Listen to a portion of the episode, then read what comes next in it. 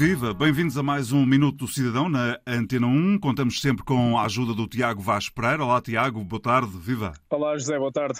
Hoje vamos falar sobre uh, o id.gov.pt. Sair de casa e conduzir sem carteira é uma realidade para quem tem esta aplicação instalada no telemóvel, não é? Exatamente. A aplicação id.gov.pt, a aplicação oficial de acesso a documentos digitais emitidos pelo Estado português, na prática é a nossa carteira digital que consegue reunir os principais documentos de identificação com a mesma validade legal dos documentos físicos.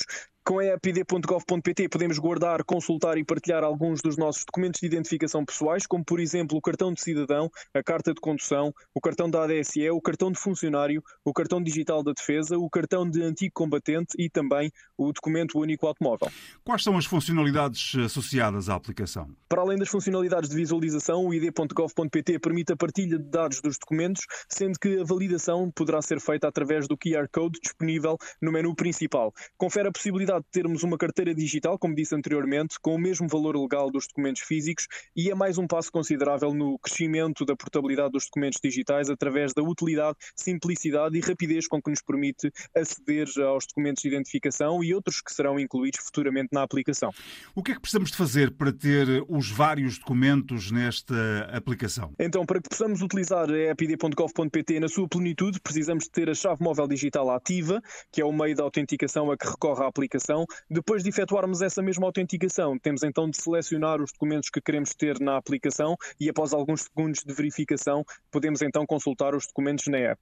O último documento a ser disponibilizado no id.gov.pt foi o documento único automóvel, que veio materializar a medida do na carteira que integrava o programa Simplex Mais e o plano Justiça Mais Próxima. Isso quer dizer que, que os documentos são sempre aceitos? Sempre. A exibição destes documentos em formato eletrónico através da app id.gov.pt é equiparada à exibição dos documentos originais.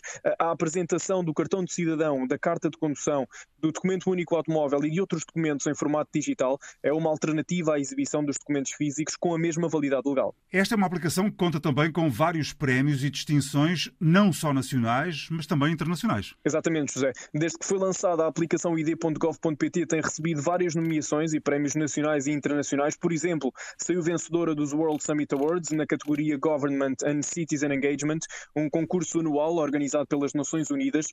Esteve também entre os finalistas da edição de 2020 do Portugal Digital Awards em duas categorias distintas. De acrescentar também que a disponibilização da epid.gov.pt permite que Portugal integre a lista restrita de países do mundo que disponibilizam a identidade digital no dia a dia dos cidadãos. Chegamos ao fim deste Minuto Cidadão. Tiago Vaz Pereira, um abraço. Até à próxima. Obrigado, José. Um abraço. Até à próxima.